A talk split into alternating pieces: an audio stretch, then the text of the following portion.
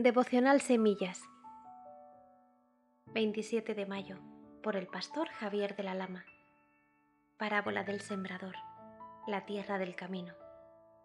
El sembrador salió a sembrar y mientras sembraba parte cayó junto al camino y vinieron las aves y la comieron. Mateo 13:4 Cuando Jesús les habló estas palabras, los discípulos no entendieron el significado de la parábola lo más probable es que nosotros tampoco lo hubiéramos entendido. Se acercaron a Jesús pidiendo una explicación, y él se la dio. En esto vemos otra de las cualidades que tenía como maestro.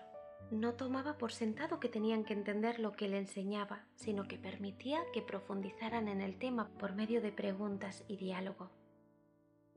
Un buen maestro debe estar a disposición de sus estudiantes para explicar y aclarar, en lo posible, las dudas y un buen alumno debe preguntar e interesarse por conocer la verdad de la enseñanza que el maestro le desea impartir.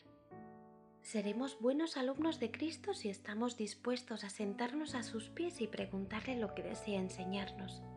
No olvidemos tampoco que uno de los ministerios que el Señor ha dado a la Iglesia es el de personas que se ocupan de este trabajo, tales como los maestros, que muchos asocian con el de pastor.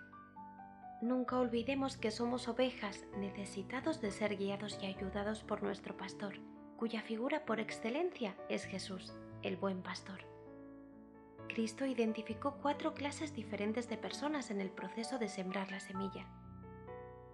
El que fue sembrado junto al camino representa a la persona que escucha la palabra pero no la entiende. De este modo la palabra no sigue trabajando en su corazón, sino que se pierde inmediatamente. En primer lugar, se dice que está junto al camino. En nuestra explicación entendemos que se refiere a la tierra del camino, pues junto al camino hemos visto en el campo buena tierra que recibe bien la semilla. Aunque de esta expresión, junto al camino, podamos sacar más de una enseñanza. Se identifica con un terreno transitado, endurecido por el continuo paso de caminantes, dificultando que la semilla penetre y dejándola expuesta a las aves nos lleva a imaginar a las personas que por medio del sufrimiento, la frustración y el pisoteo de otros se van endureciendo, apartándose de un corazón dócil y sensible a ser trabajados.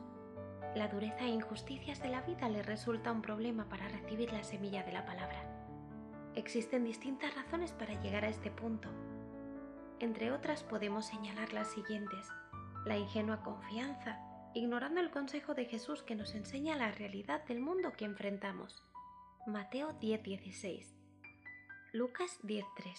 La torpeza personal que nos lleva a complicarnos de forma que atraemos el dolor, los problemas y el sufrimiento a nuestras vidas. Proverbios 15:19 y 24:30 al 34.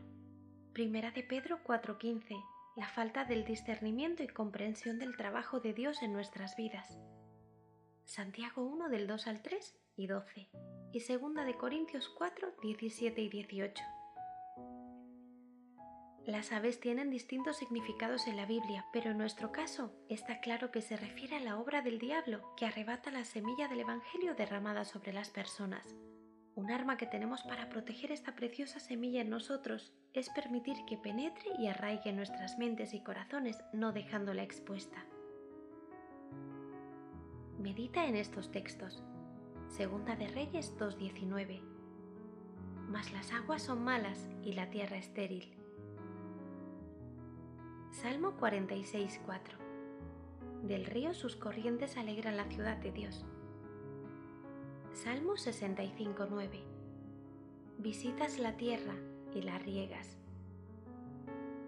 Hebreos 6.7 La tierra que bebe la lluvia que muchas veces cae sobre ella y produce hierba provechosa, recibe bendición de Dios. Que el Señor te bendiga.